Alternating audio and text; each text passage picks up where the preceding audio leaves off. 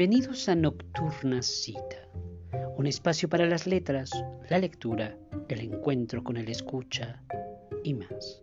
Soy Ángel Moisés Rojas. Hubo siempre locas en México.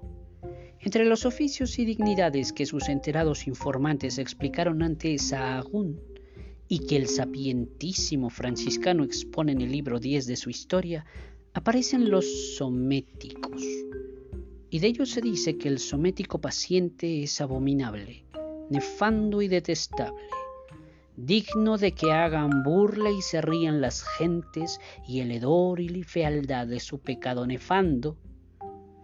¿Es acaso aquí donde aparece por primera vez esta muletilla o frase hecha del pecado nefando que tanto habrá de repetirse?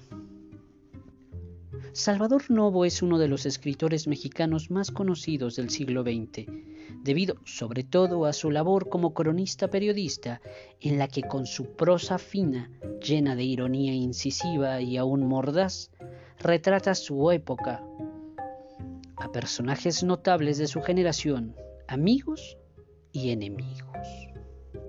En la famosa Noche Triste, al perseguir a los españoles, los mexicas le gritaban Quiloni, Quiloni. A esta distancia es imposible saber si le sabían algo o se los decían al tiro. Pero consultados los más fehacientes vocabularios, hallamos que Quiloni quiere decir puto o somético, si la verdad, aunque no peque, incómodo.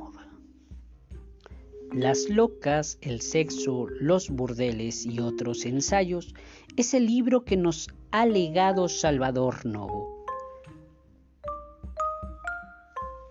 En él tendremos un recorrido desde los temas más turbios que se pronunciaban por primera vez en los años 70 hasta los temas más folclóricos de nuestra cultura mexicana de un conocimiento histórico y mordaz. Señora la Grande era incorregible. Ya antes el Santo Oficio lo había castigado con 200 azotes por testigo falso, pero la compasiva virreina de Alburquerque, condolida de los 80 años de este anciano, logró que lo destinasen a enfermero del Hospital del Amor de Dios. Y ahí siguió ejercitándose en este pecado. Cotita resultó llamarse Juan Galindo de la Vega.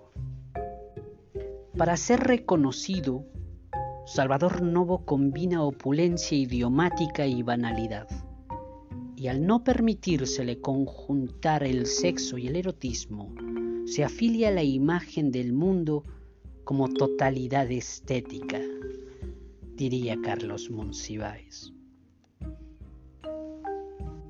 El 13 de enero de 1974 muere Salvador Novo. Pretexto de hoy para esta nocturna cita. Hasta entonces.